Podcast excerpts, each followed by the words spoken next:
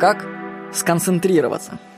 Сирена Уильямс, американская теннисистка, говорила, если вы можете продолжать играть в теннис, когда кто-то стреляет на улице, то это и есть концентрация.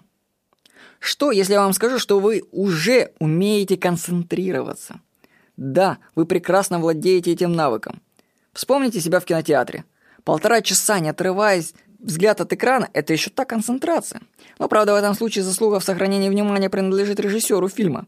За это им и платят деньги. Но все же, мы прекрасно умеем концентрироваться и отключаться от реальности. Это состояние называется потоком. В потоке часы пролетают за секунды, и мы творим, творим. Откуда же тогда у людей проблемы с концентрацией? Первое, что лежит на поверхности, это отсутствие интереса к тому, что ты делаешь.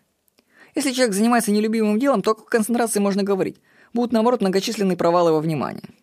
Человек будет подсознательно совершать ошибки, чтобы в конце концов перестать заниматься этим рутинным делом. Провалы внимания – это знаки, к которым нужно прислушиваться. Если они есть, то значит ты занимаешься, скорее всего, чем-то не тем. Достичь успеха в деятельности, которая не по душе, сложно.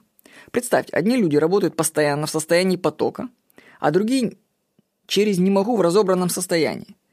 Первые будут с большим отрывом превосходить вторых, ну, в одной и той же деятельности.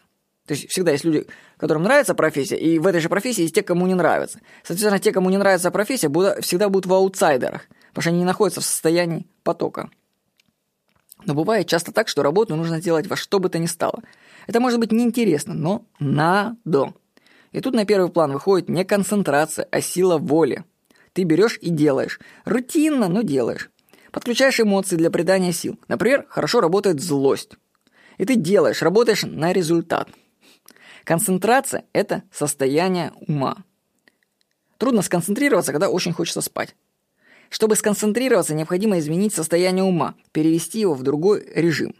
Это можно сделать, например, с помощью кофе или таблеток стимуляторов.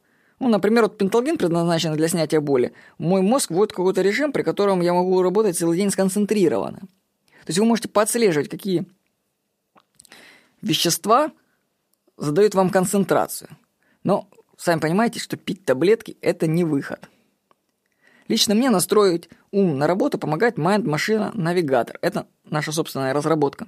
С помощью света и звука она задает необходимую частоту работы мозга. У каждого состояния в мозге – сон, бодрствование, медитация, визуализация – есть своя частота. Mind Машина содержит все программы с этими частотами, а они получены в ходе исследований. Запуская программу на Mind Машине, одеваешь очки и наушники, и ты – синхронизируешься с частотой и входишь в требуемое состояние.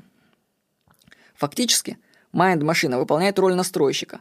Как для пианино нужна настройка, так и нашему мозгу требуется калибровка и балансировка. Майнд-машина позволяет навести порядок в голове. Но это не волшебная таблетка. С майнд-машиной нужно заниматься как минимум 2 недели по 15 минут в день, чтобы заметить хоть какие-то изменения.